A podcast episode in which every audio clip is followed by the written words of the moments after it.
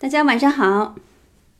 嗯，那个春兰老师，我是不是就不用再多介绍了？因为在整理界或者是非整理界，呃，其实他的名字大家已经非常熟悉了。呃，春兰老师今天想跟我们聊的话题是一个很新颖有趣的话题，叫做我如何把自己活成了整理术。那么我们现在就欢迎春兰老师。春兰老师，请你给我们大家做一个介绍，呃，简单的说一下吧，因为可能有一些朋友很熟悉您，也有一些不熟悉的。嗯，好的，没问题。首先，我先简短自我介绍一下，我叫袁春楠。嗯，以前呢是和大部分的人是一样的，算是一个有点迷糊的、特别迷茫的、经常丢三落四的女白领儿。之前好多人说我是不是从小就特别擅长做整理，其实不是的，我是从三十岁才开始做这件事情。二零一二年的时候，我三十岁，然后那会儿算是心智开启吧。然后我不仅仅做整理，我还坚持不断的写作、演讲、授课。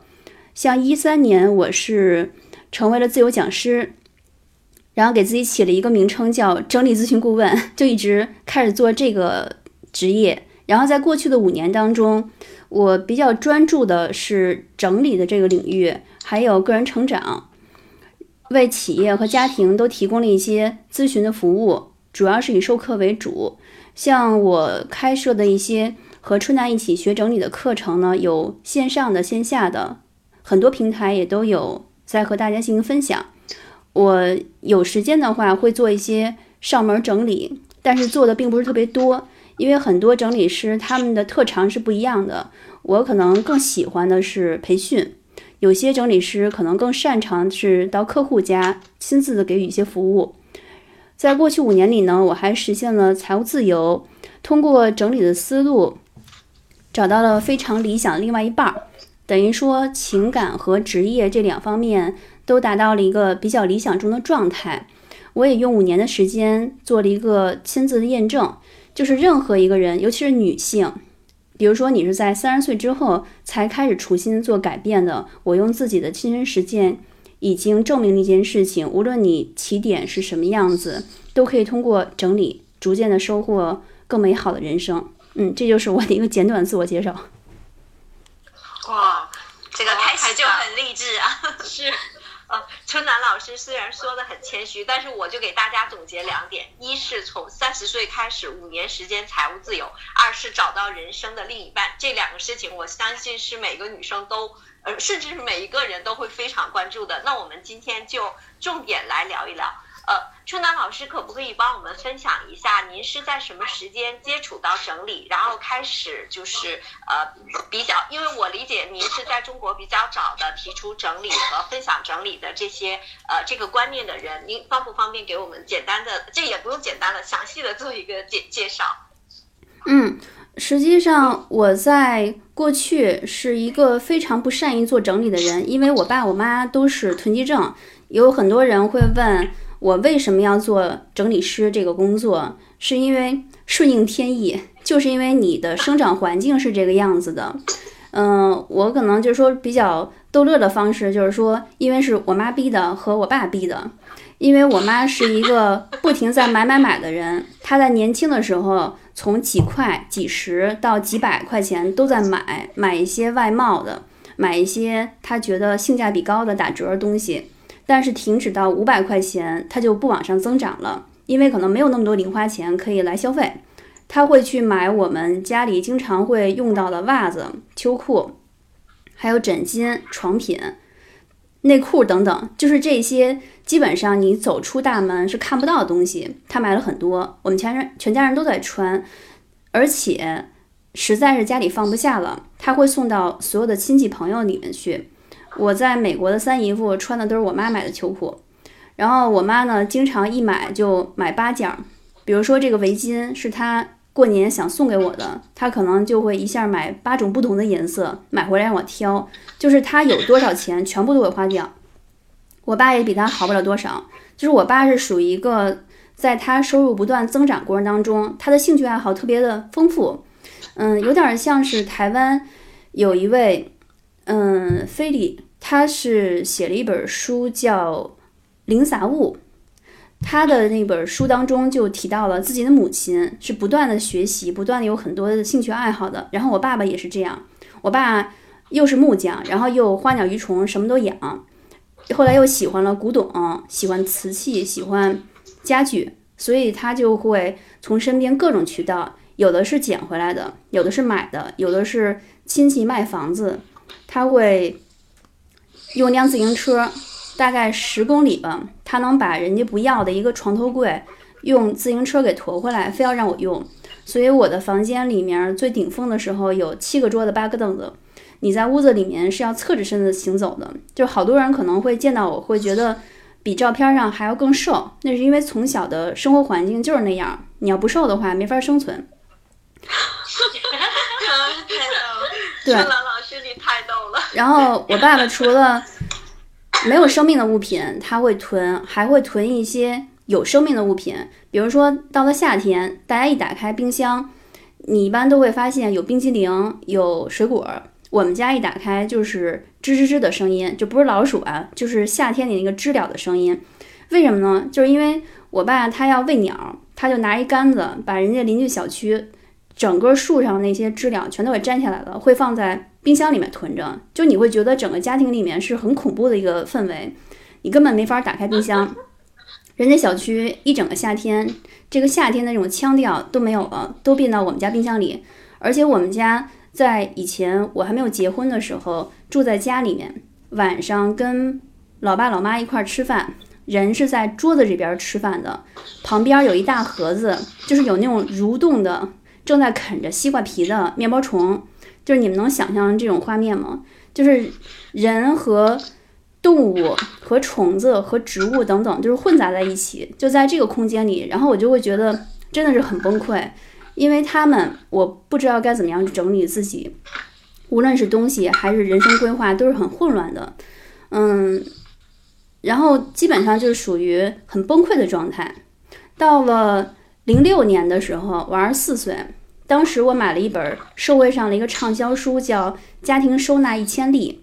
那个时候我以为是可以拯救整个局面的，然后我也就跟着这本书，慢慢的就买了不少箱子呀、盒子，然后也继续的就是坦然的，因为书里说你只要装起来就好了，然后就继续往家里带一些免费的赠品、单位发的东西、大街上发的一些小礼品等等。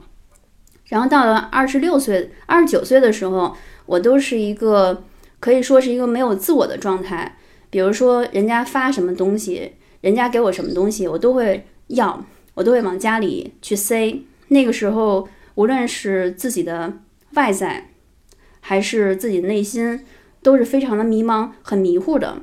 而且我可以说，那个时候如果回想起来的话，内心世界是空的，你没有自我嘛，你没有任何的认知，也没有知识储备，大脑很空白，也没有自己的一些。选择能力、判断能力，然后就这样到了三十岁的时候，我处于在一个三十而立、立不起来的一个状态，我就把自己变成了一个不仅是社会上大多数，而且还是一个垫底的人，就觉得整个人特别不能接受现实，特别的焦虑。因为焦虑呢，我就去算命。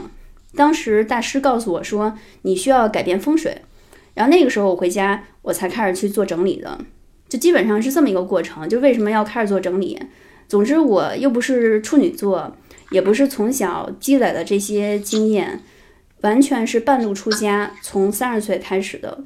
我觉得可能我更关注的是他怎么能够改变我，我更不是特别的去关注说到底怎么能摆的是最美，因为和我的生长环境有关系，我还没有办法一次性的去。开始研究，比如说什么生活美学，现在有很多人关注点是，嗯，变得非常细分了。那我觉得我可能为什么会励志呢？是因为确实我是经历了这些，然后我也不断的去验证它，是这样的。嗯，哎，那就是您当时刚开始的时候，呃，在国内有人在做这样的事情了吗？还是呃？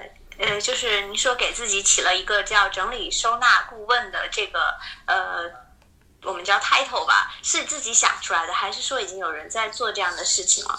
哦，其实很简单，因为太阳底下没有任何新鲜事儿。比如说我一三年的时候开始进入到这个行业，我是兼职开始做的。那个时候，嗯，我是从一一年、一二年到一三年，这三年都在整理，然后才一三年的时候才买了近藤麻里惠的《怦然心动人生整理魔法》这本书。如果这本书你就打开，它有一个扉页嘛，然后在扉页上你就可以看到他写的一个 title 就是整理咨询顾问，所以我想，那我就用这个名字得了。那个时候，整个市面上应该你很难百度搜索到任何的。能搜索到任何的和整理师相关的信息，然后当时我就意识到一点是什么呢？如果我从现在开始做的话，至少是占领了一个先机。其实我也不知道什么时候会开始火起来这个行业，它肯定是需要培育的。但是我觉得，可能我那个时候我并不着急，我也没有特别大的欲望，我只是说一步一步的看能做到什么程度，所以就不断的去做了一点点的积累。然后一直到现在，可以说全国是百花齐放了。嗯，对，明白。呃，春楠老师他的语言特别 生动有趣，然后不得不否不得不承认原生家庭对我们每个人的影响。可能在春楠春楠老师那边，他是一把一个负面的影响变成了一个很正面的一个改变自己的一个方式。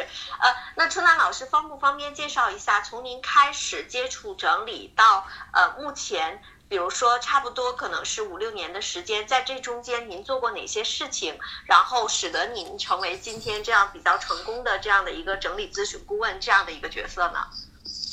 嗯，过去做了些什么事吧？我觉得可能是，嗯，它是应该是我的，嗯，不断行动的一个见证。比方说，我是在。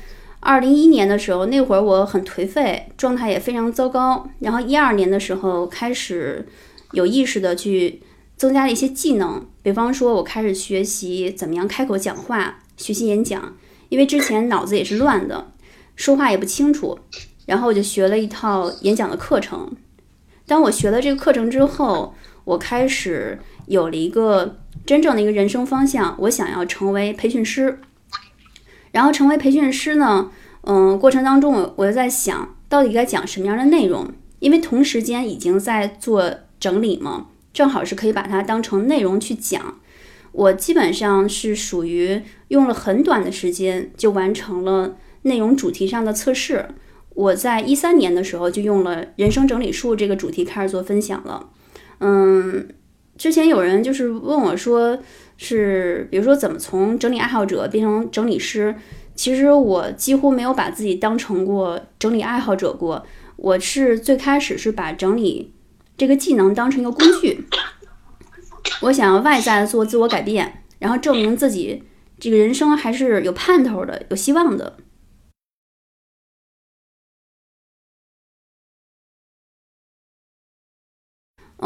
然后我是更关注整理中它能够改变人的这个地方。最开始呢，我确实，嗯，就做了一次一次的一个分享。然后后来我会发现什么呢？有一次在我学这个培训课程的时候，班上有一个同学，他就给了我一点启发。他说，每个人并不需要每天迈一大步，你其实可以每天只进步一点点。我当时就一下就特别的茅塞顿开，我就会觉得我是一个起点比较低，然后起步也比较晚的人。确实，一个女性在三十岁会很恐惧，不知道未来该怎么走。然后当时我想，我怎么样才能够把这件事情落实到我的日常的生活当中？那个时候，新浪微博还是相对来说有一定人气、比较火的，我就开始在微博上打卡。那个时候并不知道是叫打卡，但是后来呢，我我发现哦，好像大家都在用打卡这个词。我在回顾的时候，我会发现那个时候我用的是每天进步一点点，每天整理一点点，然后开始去做这样的一个积累。每天最多写一百四十个字儿，再加上我今天整理了什么，我扔了什么，我做了哪些升级更新，然后我用一些图片和文字做的记录。现在是一千天早就结束了。加在一起写了十四万字，从二零一一年十一月份底到一四年的夏天，一共是一千天，我全都把就这一千天，我全部都做了记录。在写完了之后呢，其实一方面是比较激动，然后另外一方面还是一步一步的见见证了自己的成长，也是比较平静的。嗯，可以说是一步一步的看着自己从一个职场小白，然后不断辞职，还做了整理职业整理师。我觉得整个路径其实在网上我都是公开的，就全部都是分享出来了，大家都可以看到。哎，每一步每一步，我就这么走过来了。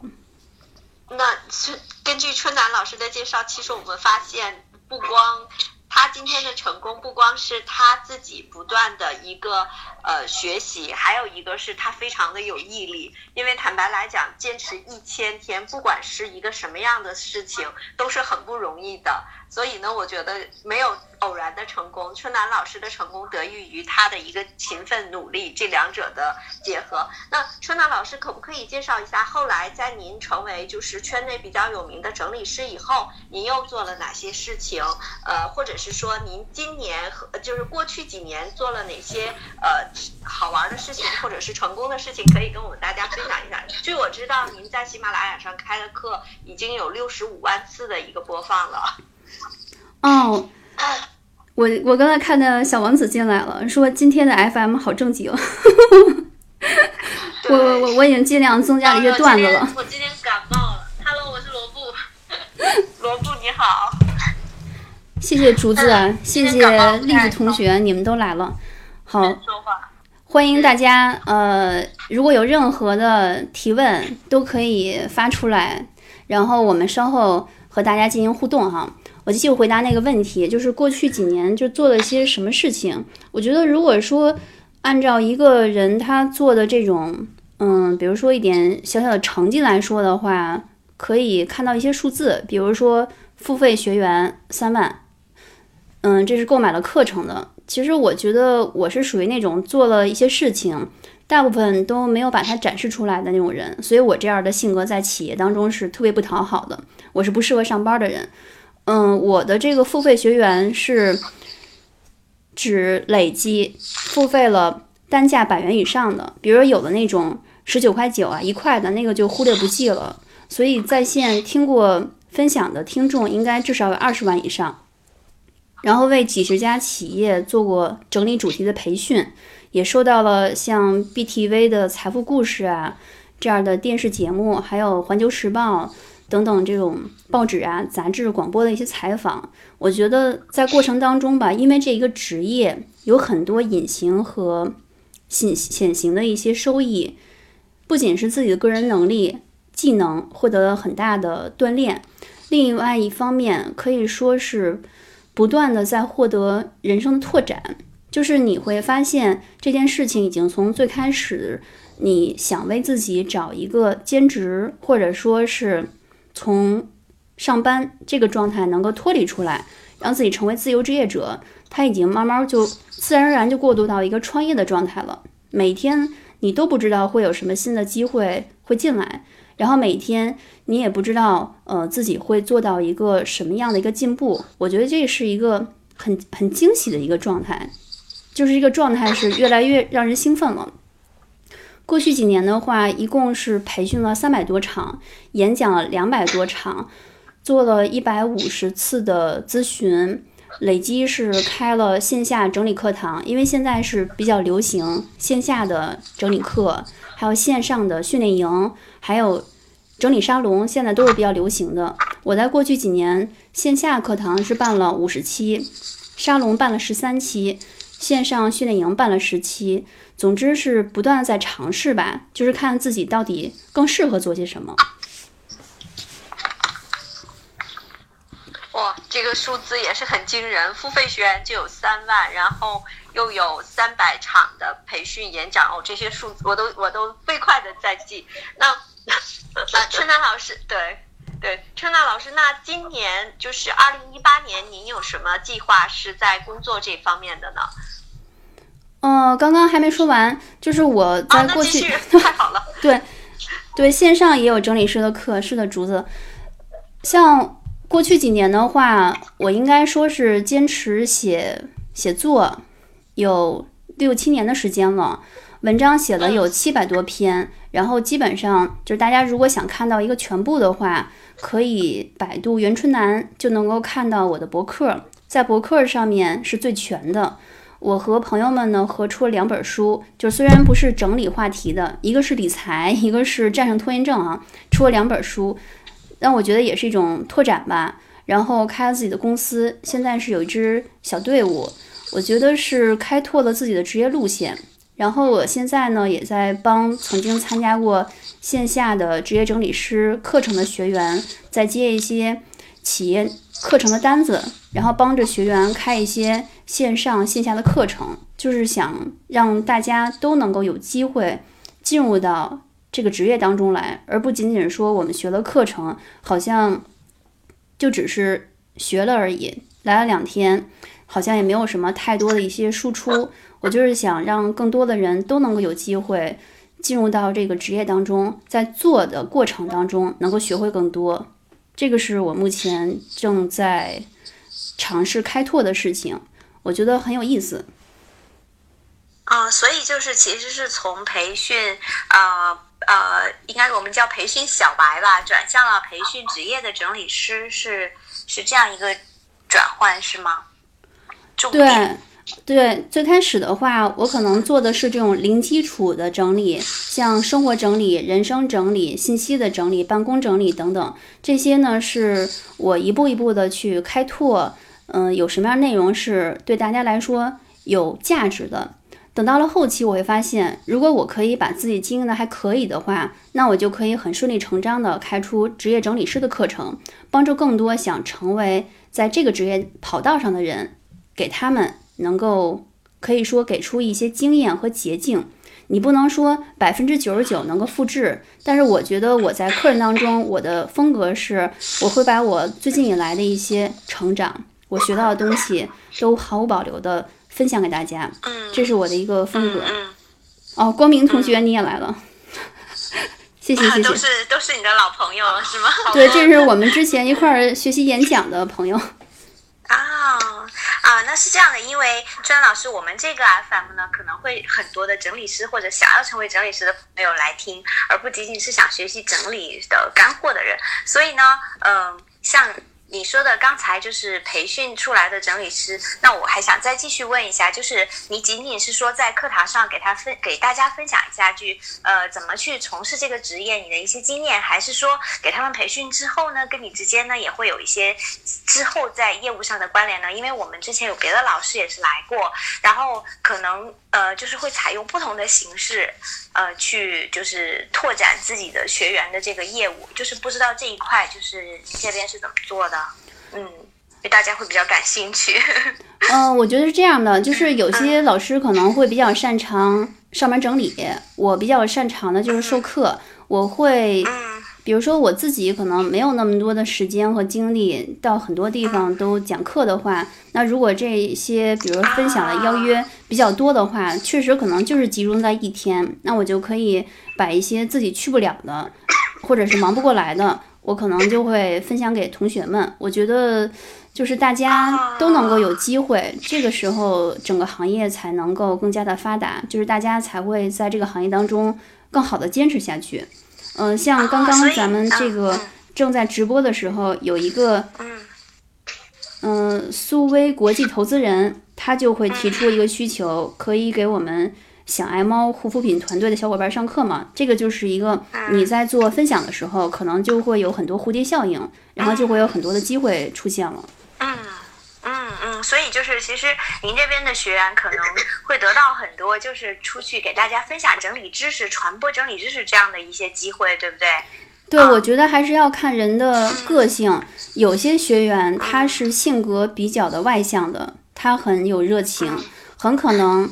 我的课程告诉他方法，也激励了他，他自己做了一些积累和准备，他就开始行动了。有些同学可能需要推一把。嗯，非常呃有意思。我因为觉得好像每一个老师在就是真的是自己擅长的这个细分的领域都不太一样哦。嗯，是的。然后就继续就说到一三年的时候，我是在兼职去讲课。当时呢，我在第一回开课的时候。是一位朋友，他的一个平台正好需要内容，所以就把我先挂上去了。我也不知道会有什么样的结果，我就开始备课。那个时候头一回做了一个三个小时的一个分享，嗯，讲的嗓子都哑了，就站在那块儿，可能还是紧皱着眉头，就特别痛苦的一个样子。我现在回想起来应该是那样，然后也也没有大合影，也没有没有办法，就是用图像的方式展现给大家。然后当时我就会觉得能来十九个人，就是第一回线下课，我会觉得那。很可能我未来是可以走这个路线的，就是他给了我很大的鼓励。等到一三年十二月份的时候，我就把工作辞了。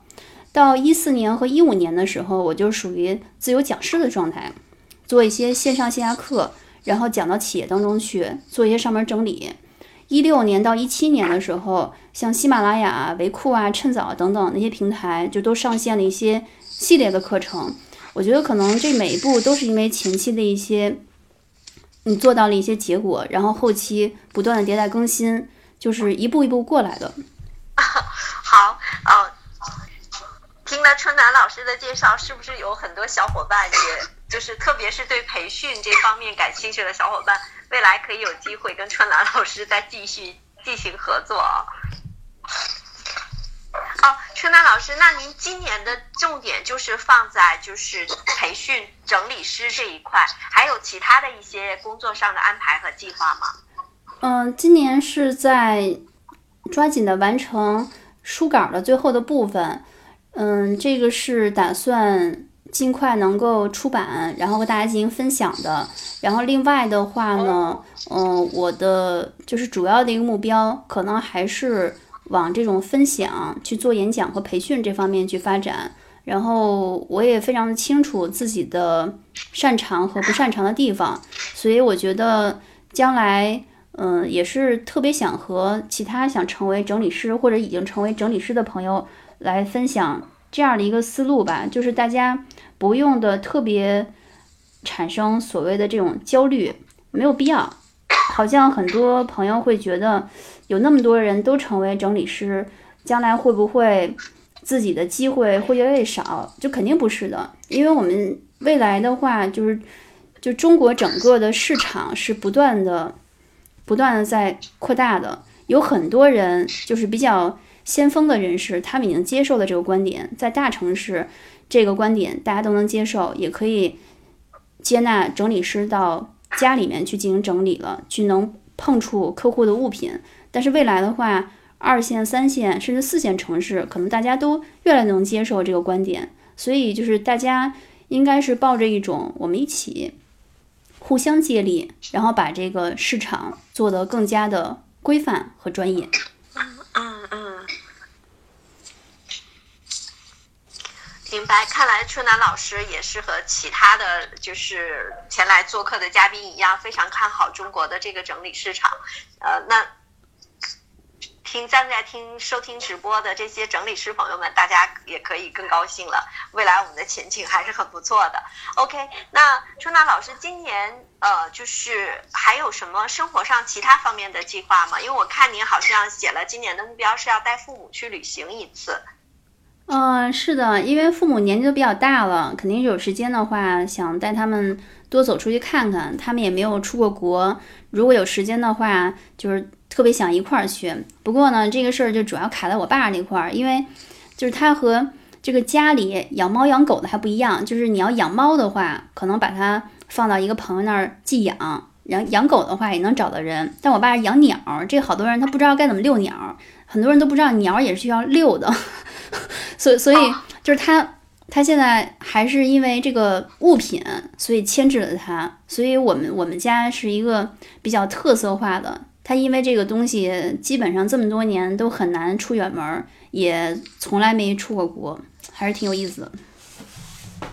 明白，呃，那我能正好顺着刚才，因为您介绍了之前很多您家里的一些情况，我们都觉得就挺有意思的。那您从事整理这个工作，而且比如说整理给你带来了如此大的变化之后，反过来对您的家庭，像您的父亲、您的母亲，他们有一些什么样的影响和改变吗？嗯，我觉得对父母来讲，一个整理师可能对他们最大的安慰是，你能够靠这个职业生存下去，父母就对你不担心了，而并不是说因为你的一些理念或者说你在做的事情，真的让能让他们把家里变得天翻地覆的一个样子，那是不太可能的。就是我很不会去花力气想要去改变他们，因为大概是在一四年的时候。我就有一天晚上，哎，不是一四，都是一三年，一三年那会儿。然后有一天晚上，我有点魔怔了，我就整理完自己的屋子，我说我必须要再进行一些改变，要不然的话，我可能今天都没法写什么微博，就有点这种走火入魔的状态。我就大晚上可能是十点钟跑到我爸那边，然后就开始扔他那些过期的药，他一下就听见了，就他耳朵还特别好使，一下就冲出来，然后就开始说啊。你这个东西你怎么能给我扔呢？这是我的人生，等等等等的，就说的特别沉重那种。然后我我立马一下子我就发现，这个事情不是我想象的那个样子。很多人的物品，他是有他自己的生活方式，而且这么多年的习惯了，就像是一个罩子一样。我觉得有些时候需要绕道而行，并不是所有地方都需要我们去动手去改变什么的，应该放下这种执念。然后后来，我就经过这件事之后，我就去去接受他们的对物品的一些看法。后来，我在做这个职业，他们可能更多的是很开心，就觉得走的是一条正道，并没有说他们也开始扔什么东西。我妈还是照样买，因为她就这一兴趣爱好，所以我过年也会继续给她包红包，就是只要她。继续买，可能它的这个寿命还更长，那我觉得就很好。就是他开心，你你赞助他买买买，他非常开心，这样你们就双赢了，对吧？对，是的。嗯嗯，明白。呃，对，这个地方真的要说一句，就是其实我呃罗布和小蚂蚁，我们都会遇到很多朋友表示，哎呀。要么就不敢请我们去家里做客，要么听说我们要来了，他们就如临大敌，提前好几天就开始收拾。在这儿，我们真的也要跟春楠老师一起呼吁一下，真的不这样。我们以整理师为职业，整理是我们的工作。但是，如果我们只是以朋友的身份去你们家，我们我们完全可以对整个空间的呃各种各种方面那个完全无视。我们只是享受跟你们相处的美好时光。而但是，如果你需要我对你。哪些地方提一些建议或者帮助，我们也会无私的分享给你们。所以大家还是多请我们去做客，不用考虑你们家是不是乱或整齐啊。好的，那春兰老师还有一个，就是因为您用了五年的时间实现了财务的自由，这一点我相信会让很多的人觉得您，呃，事实上您也是一位很成功的职业女性。那您觉得您成功最重要的因素是什么？呃，可否分享给在收听直播的这些朋友和我们的？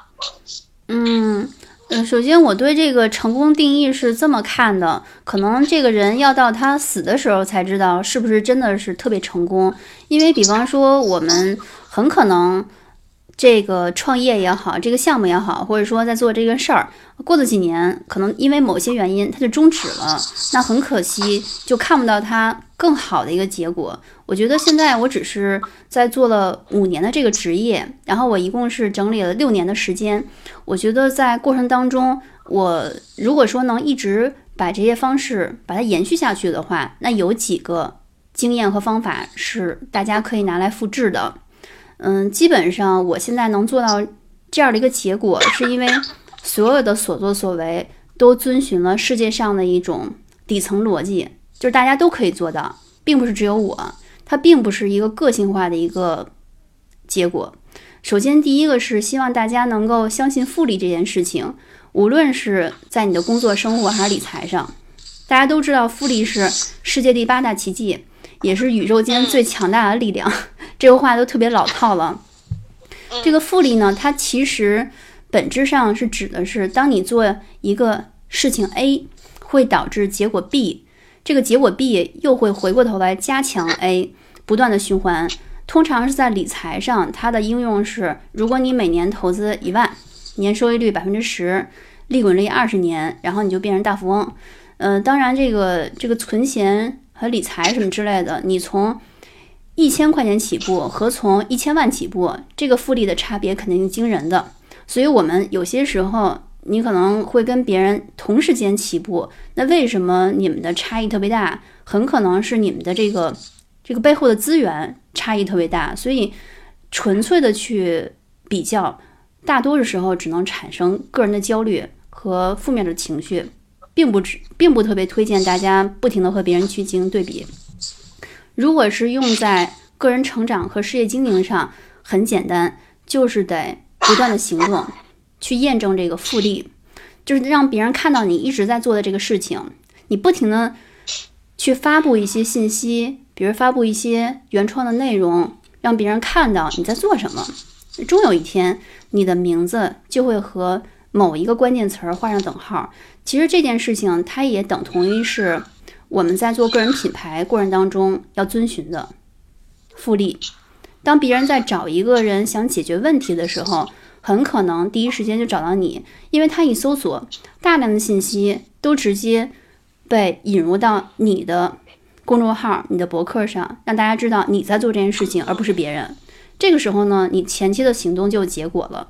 只不过是，就是最开始啊，我们可能会觉得这个果来的会比较晚一些，但是前期任何一个人都需要积累这个因，任何的持久的成功都是一个。循序渐进的过程，就我们现在很多人都特别着急，就想立马有一些成绩，被周边和社会的人认同。嗯，其实我想说的是什么呢？就是可能我最初的时候也会，就是遇到万一我把工作辞掉，家长不看好，可能市场也不看好，我有可能再回过头继续去找工作去上班儿，可能这是一个我最不想接受的一个。一条可能性，但是呢，我还是把工作辞掉了。最开始那一两个月，我也得是假装模拟着我还在上班儿，但其实我只是拿着一个包跑到了我们家附近的一个咖啡厅，就在那儿待着。很可能那一天也没有什么工作，但是呢，我就是要在家长面前演戏。就是任何一个人可能都要经历一些磨合的过程。我们现在的市场环境是很好的，像创业啊，还有这个这个整理。其实接受的人更广泛了，接受的人广泛就等同于潜在的客户非常多，所以你需要打破的是这种恐惧。现在任何人只要做点事情都可以有成绩，只不过是在于能不能坚持下来，坚持有成绩。就是希望大家不要一直不停的去陷入一种没有必要的焦虑。现在有很多人，比如说刚入行三个月或者三年。嗯，刚入行三三个月的可能会和入行三年的或者七年的进行比较，那样的话只能让自己脑子更乱。然后我觉得，就是我回顾了一下从业过程当中状态最好的，反而是最开始刚进入这个领域当中的一三和一四年，那个时候我的内心是比较平静的，我的情绪干扰也特别少，基本上每天都有很多的创意，也是不断的探索自己。自我和这种知识，然后一五年的时候，在知识领域，尤其是出现了，比如在行呀、喜马拉雅，还有各种公众号，咵的一下就出来了，就爆发，有很多和整理相关的声音都出现了。然后有些人可能写的这个文章一下就获得了十万加等等的。然后那个时候，我和很多整理师一样，也都被打乱过。那段时间，我的自信心也掉下去过，就是。信息太多了，一下子就拔不出来。后来又过一段时间，我找回了状态。嗯，在一五年的十二月十三号的时候，我今天还回顾了一下，那一天就是 Coco 他来参加了我一天的这种线下课。其实那个时候我能够很清楚的记得，当时我的能量是比较低的，我发挥的也不太好。最后结束的时候都没有心情留下一个许愿的大合照的一个一个留念。但是我觉得就是就是这样，不断的在做事情，不断的在拓展，不断的在更新自己，哪怕是有些时候有挫折，也不要以为一切就完蛋了，因为你必须要把每一天都想想办法，然后呢变成一个自我更新的一个状态，不断去思考自己还能在哪些地方做得更好。嗯，我并不会觉得说。如果你想成为整理师，把工作辞掉了，回到家一天到晚没什么事儿干，好像就只有周末的时候去客户家能上门整理，礼拜一到礼拜五不知道该干什么。其实可干的事情非常多，我们可以想一想。你作为一个整理师，你要学习的地方就太多了。我们都不说你最终要找到一个细分领域，你就算是最开始，你从零开始去学习所有的这些道术器，可能都会有很多需要拓展的地方。你需要找到自己最擅长的、最喜欢的，然后不断的去钻研。然后光去做这个事情，可能要做几年的时间。现在我有很多的一些，嗯，想学习技能、想升级的，只不过呢。还是手头上可能是一些比较紧急的事情充斥了时间，但我可能会觉得，只要是在这个行业当中，你其实可做的事情是太多太多了。第一个是这个相信复利，希望大家能够不断在自己身上能够验证它。第二个就是要不断的行动。我想给大家参考的是 PDC 的这个循环工具。它其实是一个管理学上的工具，它叫 PDCA Circle。它的所谓定义是什么呢？每一个嗯英文字母都代表的是一个英文单词。它如果翻译过来，应该是按照计划、执行、检查、标准化，应该是这样的一个流程。比如在这个应用上呢。其实我我后来我回顾的时候特别可惜，就是从三十岁的时候我已经接触了这个概念，但是我一直没有去实践最后那个 A。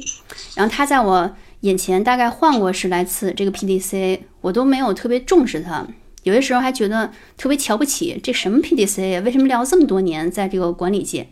后来我是在回顾的时候发现，就是幸好三十岁起我去实践了 PDC 这三步。这个 P 是什么呢？是计划，也就是 plan。我最开始是从三十岁到连续六年的时间，在计划这个部分呢，是每天写日计划、每周计划、每月计划、每年目标，一百零一个人生目标、人生终极目标。因为没有任何一个人能去阻止一个有计划的人，因为谁也没有真的安排计划去阻止他。你先要有一个大方向。嗯，我觉得很多人没有设定目标啊，或者计划什么的，可能是因为不知道该怎么去设定，觉得特别麻烦，或者是对于自己设定目标没有什么信心。嗯，还有这个目标可能设定的是太长远了，他没有办法立马看到手头的成果，最后就就丧失了这种勇气吧，继续再去面对他的目标。第二个是这个 D，这个 D 呢就是 do，执行。这个部分不用说，每天都是在做事情的。真正能够一直过得比较好的整理师，肯定是执行力很高。嗯，这个执行力会让你成为这世界上的少部分人，而大部分人都是不断的拖延的，可能会偷懒，可能会给自己找借口。这个 C 的部分是检查，也就是 check，它是一种自省、反思和总结。我从三十岁到现在，连续六年，每天写晨间日记，写月总结，然后写过一段时间的周总结，还画过。我会写每年的年终总结，还有每年的大事记。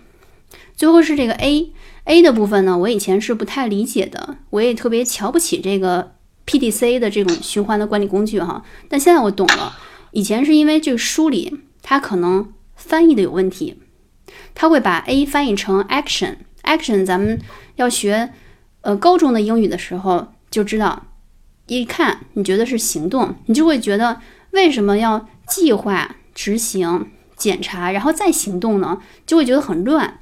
那其实它可以翻译成就是一种标准化，也就是说，你总归所有过过来的所有这种计划、执行和总结，最终都是让你要形成一个自己的一个体系。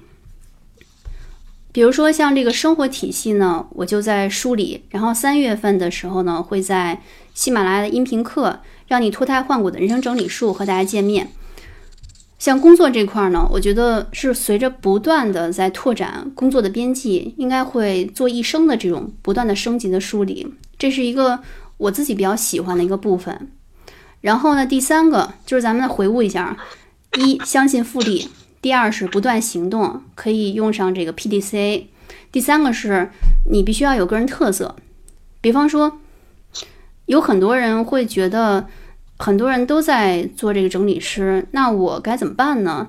其实你完全可以把这种焦虑打消掉，因为你是很唯一的，你只需要去挖掘出你有什么不一样。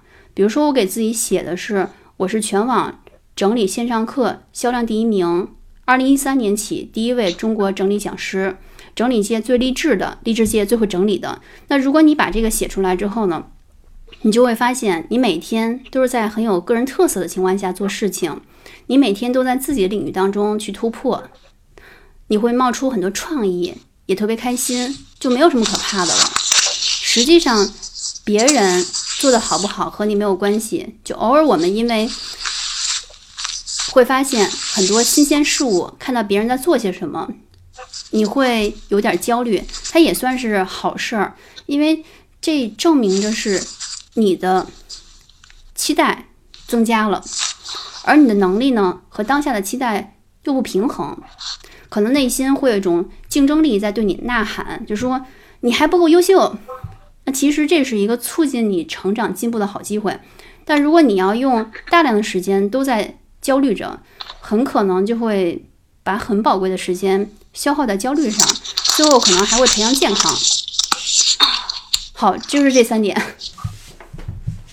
嗯，这个最后一点，这个我还是印象特别深刻。我感觉几乎，呃，每一个我们看到的做的比较成功的老师，他都会提到一点，就是我不在乎，我不会去关心别人在做什么，或者说，我就算看见了，我也不会让这件事情对我产生太多的影响，啊，会不断的去精进自己现在正在做的，啊，正在想做的这样一些事情，好像这是一个共同的点，对不对？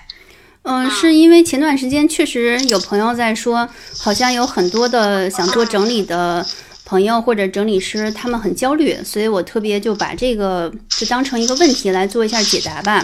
就是人只有在非常平和的状态下，才能够专注自己手头的事情，你才能做得更好，否则的话，真的是在消耗自己。我以前也经历过焦虑这个阶段，那个状态很不好，所以我希望大家能够尽早的终结它。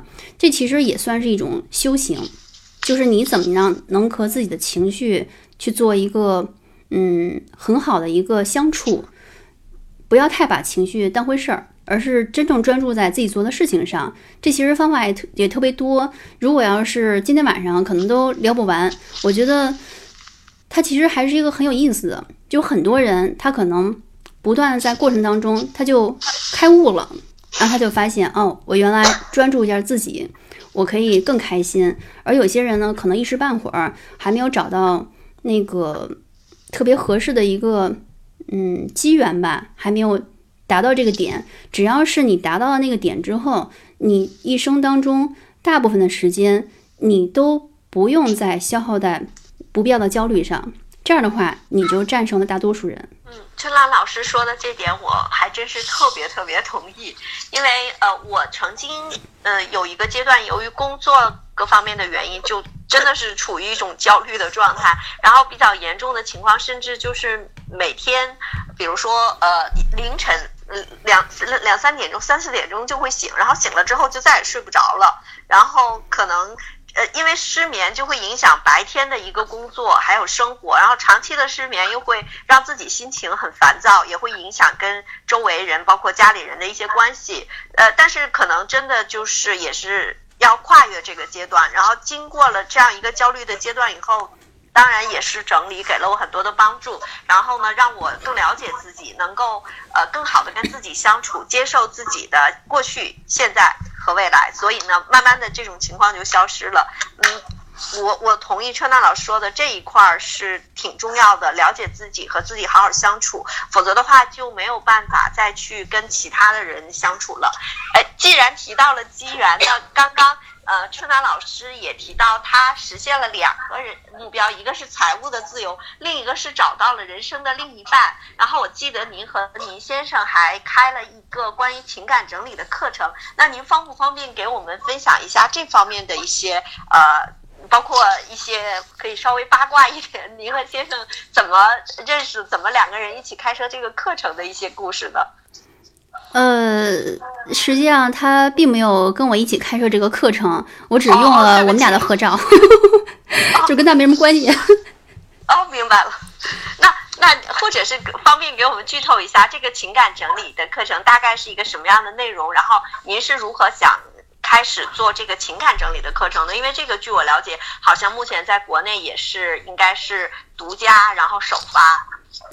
哦，是这样的。实际上我并没有去奔着什么独家首发来去做这件事情，真的是有感而发。我会觉得女性，尤其是。一定是在找对象还有结婚这两件事情上是特别容易成功率很低的。然后我又刚好是经历了很多不是很顺利的一些挫折，所以我就特别想把它写下来。其实很多人可能你的这些过去的故事拿来写一写，都会成为一些段子。我只是在过程当中，我会发现，嗯。它和整理的思路是比较雷同的。我在喜马拉雅的我的专辑里也放了两节，怎么样找到找对象，用整理的思路，怎么样找到合适的这个结婚对象，然后再婚姻的前期、中期、后期该怎么样进行经营。我觉得可能是因为，嗯，市面上做这方面的这种教育和分享的人不是太多，然后我自己呢，就是特别希望能。让很多女性朋友减少一些情感中的痛苦，因为确实大家可能做整理师的话会了解到，很多客户都是在即将离婚或者是刚离婚才会叫上门整理的。他已经不知道该找谁去帮他自己了，他可能很需要一些力量，很需要有些人从这种，比如说陪伴的角度，从跟他去说说话，然后帮他去梳理一下思绪。帮他去整理物品的角度，因为他已经身心俱疲了，对吧？很多人在经历那个阶段，就是一个人生的一个变动阶段。嗯，我在这个时候就是又接触了很多类似的学员、客户，然后自己也是以前找的不合适，后来就找到合适的。我觉得可能还是归功于整理，因为我在之前我就招募一个上门整理的小助手的时候。然后当时呢，就只招一个，结果就是那个人，他就陪我一块儿做上门整理。然后我们俩就是慢慢的就开始聊，哎，这个整理就该以后怎么做呀？然后有没有什么就是规划呀？然后慢慢的就是越聊越投机，我们就从这种工作助手的一个角度，慢慢就变成了生活和工作的伴侣，然后慢慢就。很容易就走到一起了，就是大家就特别往这个方面就能够有共同的话题。现在呢，就是他也从国企离职，和我一起来创业。我觉得至少，如果我其他的一些助手可能因为某些原因他们都去结婚了，但至少我身边这个助手是稳定的，独家长久助手。OK，那那个。我我是不是应该见过他在卞老师的工作室？我们有一次呃北京整理师的小聚会的时候，嗯，好像是，对对对。哦哦，我对他印象还挺深的，一个呃呃，我明白，呃，哦，那好，那您现在生活很幸福，事业感情双丰收，真不错。嗯，也是经历了很多的挫折吧，然后现在。其实也也不算年轻了，我已经三十六岁了，然后也还没有宝宝，所以呢，可能就是未来的话，比如说你要相对于呃其他整理师，可能正是一个正突飞猛进的一个阶段，我可能会更想回归一种很很平和，然后可能会嗯备孕啊，然后迎接宝宝啊，是是这样的一些安排。嗯，挺好的，没事儿。我的宝宝就是三十六岁生的，完全没问题。如果你需要什么这方面的那个那个什么，都完全随时来找我。包括今后的育儿知识，我有非常丰富的中国的、外国的知识储备。也欢迎有兴趣的整理师和非整理师朋友来向我咨询，我很乐于分享。那太厉害了，太棒了。我现在有点说不出来。我想问春兰老师一个问题，就是，呃，您的情感整理里面包不包括就是，呃，分哦分手了，然后要如何处理？就是那个就是自己情绪上的一些问题。哦，是我以前也在处理这个问题，可能每个人性格不一样。其实这个问题回答起来，可能就并不是适合于每一个人，因为它属于一种方法。方法只有适合不适合，就是它没有什么，就是完全就是能够适用于所有人的。比方说，我以前是属于，比如说今天分手，然后第二天我就假装，或者是我就真的以为他什么事都没有了。我可能给自己做了一种催眠，或者是潜意识的暗示。然后当我第二天如果还能看到那个人的时候，我就会。好像表现的我什么事都没有，但其实我只是把它做了一种封闭，就这种情绪我并没有把它释放出来，就这样一直在积压着、积压着，就像闲置物品一样。然后终有一天，我可能会发现，其实我还是没有从那段过程当中走出来，因为我忘记了很重要的一个，就是一个分手的仪式。这个仪式感，我们以前中国是很讲究的，但是现在可能很多地方。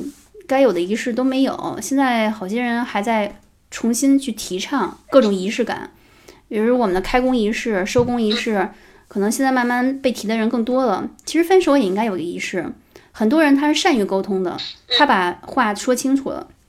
那比如说我并没有真正的把这个话讲明白，有些稀里糊涂的地方，甚至还带着一些怨恨，所以后来呢，我就发现有有好几个可能都是属于这样的一个状态。那我可能会带着这个情绪，对我带带着这个情绪可能会接触下一个人，那可能是没多长时间，可能迅速的又回归到以前的模式，它是一种模式的复制，就永远这样复制的话，它就是一个重蹈覆辙，走不出去嘛。所以我就在想，有没有什么可能就是从这块跳出来的？它就像一个什么呢？我们在看电影，有一个叫《二月二日土拨鼠日》，这个电影就是在讲一个人怎么着都走不出二月二日，他永远都在。复制同一天的模式，就是你只有把自己活得更好，活出自己，你才能够走出来。你就必须得面对这件事情，不能够因为恐惧、因为害怕，你就假装这些事儿没有发生。他们就像是一个垃圾一样，其实一直就躲在你心灵的房间里发臭。后来我就想，那我得做一些行动吧。比如说，我当初是先把那些有着。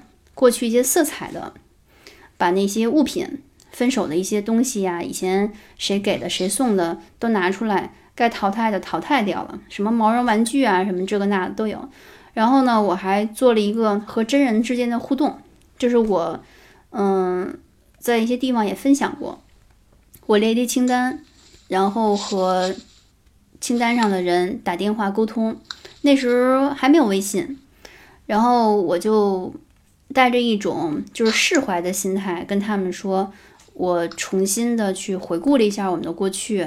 那有一些以前我们分手可能就是很仓促，那现在我已经就是放下了，也是对你的未来表示一种祝福。就是我能够说出这句话的时候，可能当时我并不是特别特别真心的，但是我要求自己去说。当我说了之后，我发现，哎，我好像给出的就是一种爱。就是一种大爱，不是对一个个人的。然后当对方他现在可能就是可能早都不记得我长什么样了，但他可能听到这句话之后，他也会很自然的说出，就是说也希望你未来感情幸福。然后这样的话电话就结束了。我觉得这种仪式可能对我来说是比较重、比较重要，然后也是很有用的，因为我就打那么一个电话，可能和那么几个人吧，一到三分钟。然后我现在我就完全把他们都放下了，特别好。搞得我现在我想打电话。这里边还有故事，我们哪天要深入的挖掘一下。春楠老师提到的这个方法，好像在老友这边还有一个问题，就是因为我呃，听您刚刚您说到您已经达到财务自由了。但是我理解财务自由应该是说您的被动收入已经超过了您的开支，那就是说其实您是有，呃，就是或者我不知道，就是说您的被动收入的来源是来自于，呃，您的呃，应该不是来自于您的讲课和整理的这一块，对吧？因为这这个应该是工作收入。那是不是说您除了这个工作之外，还有一些其他的收入已经能够覆盖您的日常开支了呢？这一块是您在之前做了一些资产的投资，还是做了一些理财呢？不知道方不方便分享？哦，是这样的，实际上在喜马拉雅的这个音频里面有一节叫一百个。呃，财富管道我已经做了一些分享，大家感兴趣可以去喜马拉雅去搜索，嗯，搜袁之南就可以找到。呃，那节是免费给大家试听的。实际上，如果说这个被动收入的话，肯定是不属于工作上的一些开呃收收入，一定是自己的，比如说把房子租出去的租金，还有一些像我们呃理财的收入，买基金啊。这些收入，那可能就是逐渐的在根据这个本金，看能够投资些什么，然后不断的去增加一些配比。我前段时间也跟一个朋友说，整理师是很容易学会理财的。我以前也是不理财，也没有任何一分钱的被动收入，但只要是想办法，比如说我们收集一些方法，然后开始去尝试，还是利用那个 P D C，然后你最终就会发现。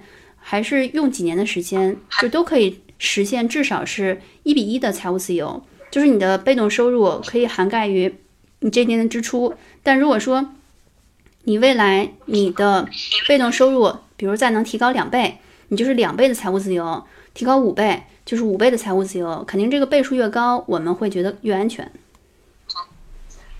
嗯，明白。我一会儿就去听一下这个春楠老师的课。好。正好也给春楠老师的喜马拉雅课程再打个小广告。啊，小蚂蚁，你这边是不是有问题需要问？啊，我我还是想问一下，因为，嗯，春楠老师一直在提到，就是他比较呃擅长的。呃，也比较呃喜欢做的事情呢，就是去呃做分享和整理有关的呃内容。那我想问一下，就是说对于和您有着类似的这种嗯想法的整理师，有什么建议吗？或者是说他们需要去如何去学习和提升自己？因为我想，我们每一个每一个整理师吧，应该说可能都无法避免嗯。要去做很多这种跟分享、演讲有关的事情，嗯，就是在这方面有没有什么给大家的建议呢？首先建议大家都要学习下演讲，演讲呢，特别建议大家从线下的一些课程开始去学，从自己所在城市找一些比较靠谱的、离家近的、性价比比较高的，然后这套课程呢，可能是从最基础的怎么样。说一个开场白，自我介绍，然后到后面怎么样能够在一些重要的场合能做出至少是几分钟的一个演讲，然后他能够比较系统的给你做一些代入式的一个学习和引导。如果说线上的课程呢，因为你看不到老师，你也看不到老师的这种能量和他的这种风采，你就不太容易能够迅速的设定一个人生目标。比如说我最开始之所以先设定一个目标，就是想成为一个培训师，是因为我。参加了一些课程，我看到了培训师的风采，我觉得这种这种状态它很震撼我。我比较建议大家慢慢的还是能够给自己安排一个学习的预算，走到线下。线上的话，它是一个比较小成本的投资。你要是抽空听一听，比如吃饭的时候，你可以听一下，这些也是能够开动我们的一些思维的边界的。但是真正的学习还是能够面对面的进行一些模仿会比较好，而且也会比较的扎实。很多人都是报名线上的这种课程，就觉得我要是能够写出一个稿子来，能够录个音就得了。实际上这是一个比较简单，而且也是和大多数人就类似的，大家都可以做这件事情。但你如果走到线下呢，你那种恐惧。你那种紧张怯场，你的那种可能根本就没有注意到时间，然后你的穿着、你的妆容等等都会暴露出来。我觉得要想走这条路线的话，一定要走到线下，就是不断的去打磨自己。其实就是还是要去呃要去不断的学习，而且还要不断的去练习，对不对？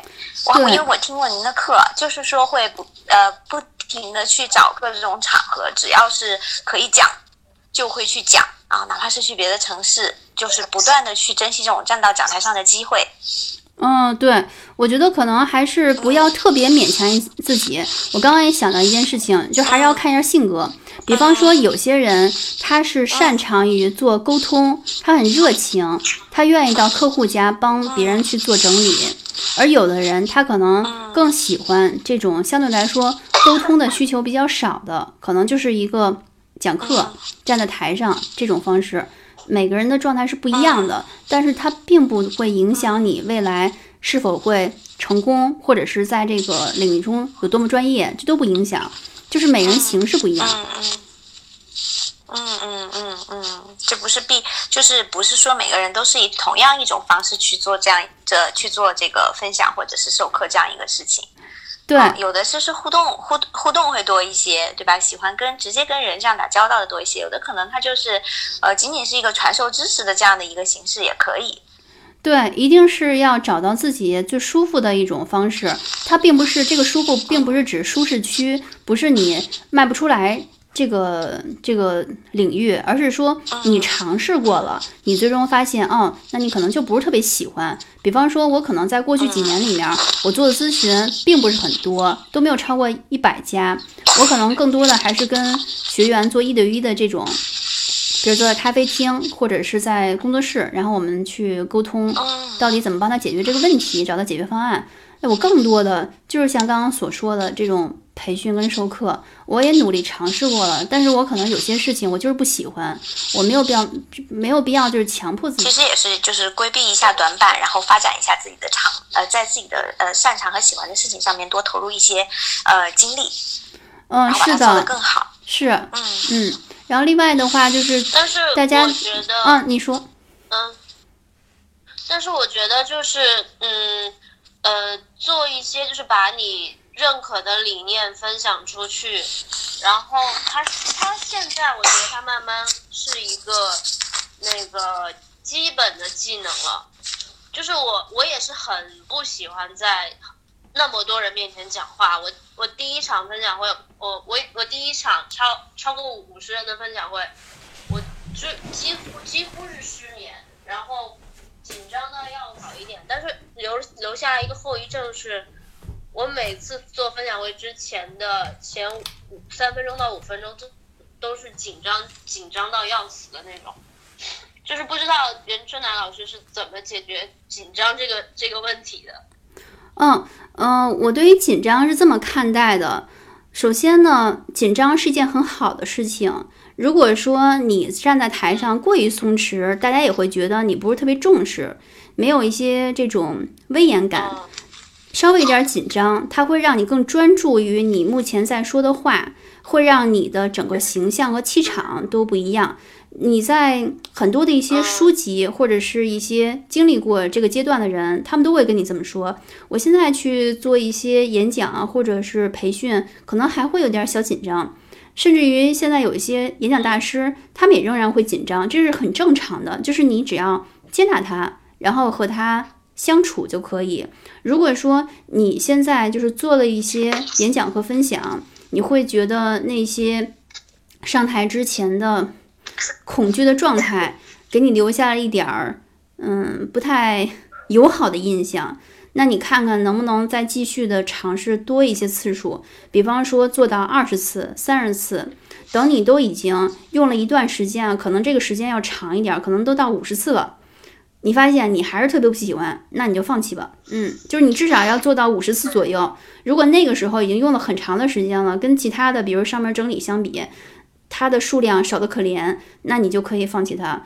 呃，我个人觉得是演讲啊，它是一个未来很多人如果想要做自己的品牌或者是创业的话，是一个比较基础的技能。但是呢，你并不一定非要让自己所有的技能都具备。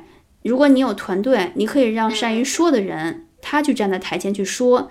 你可以去做一些其他的比如说内容的开发，或者是工具的开发，这些都可以。春兰老师，小王子说：“我想问春楠老师，十人、一百人、几百人的演讲，最大的差别在于？如果说一个演讲的话，这个光从人数上来讲，不从他的年龄和他们的职业和收入等等这些其他的因素去考虑的话，我觉得人数越少的话，你就可以照顾到每个人，你可以和大家做更多的互动。”如果人数要多一些的话，那你可能会在整个的气场上，你需要加强一下。比如说你的服装上是不是可以穿红色的，对吧？让大家能够更集中在你身上。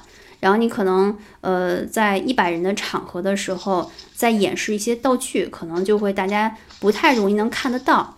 如果是几百人的这种演讲，可能现场就是更不容易看到一些道具。但我觉得。这些都不是特重要，关键是在于你能不能给到大家价值。就如果说你这次只是一个自嗨，那跟大家没有什么太多的联动，和大家没什么关系，那大家就会走掉。就是你一定要给到任何人价值，哪怕是这些人他们的认知水平是你把他高估了，他可能对于你讲的一半内容都不是那么能理解，他觉得就是你这次的。给他们的东西，他们的收获就太大了，那这也是一个好事儿。绝对不要因为说你有一些东西可以讲，但你把它藏起来了，好像是有点掖着藏着这种，这个没有意思。就是因为我们的目标是什么，你要想清楚，这个是和口碑相关的。就是哪怕多给予一点儿，也不要太抠门儿，就是不要计较。啊，我这边还有一个问题，呃，春楠老师，我理解就是除了培训演讲的技巧之外呢，呃呃，还有就是会有。您这边会有一个主要的工作，就是作为培训师去给企业或者是呃客户做一些相关的整理，或者是其他方面的一些培训。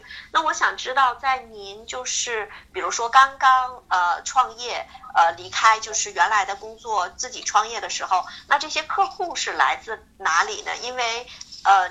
当时您也不是说像现在这样，就是有很多人认识您，很多人了解您，会邀请您去。那您最初的客户的，就是培训课程的客户来源是从哪里来的呢？这就提到另外一个技能，应该说也是现在比较通用的一个技能，也就是写作。比方说，当你不断在进行分享的时候，一方面是做一个语音的，或者说是在一个线下的，你人去了，或者是拍个视频。多种方式都是分享，你也可以写篇文章。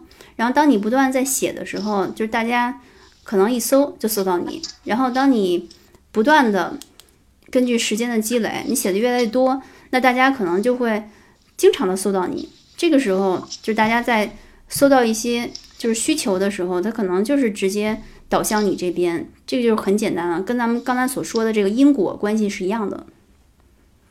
嗯，就是还是复利，我们要不停的发布就自己的有特自己特色的这些东西，不断的去行动，是这样吧？嗯，对，嗯，想说的一点就是要发，就是别特别的刻意。像我们去年的时候就发现，有些人他们搞的活动就叫日更，就是写那个文章，每天写一篇，到最后就简直就是抓耳挠腮的，为了写而写，就太没意思。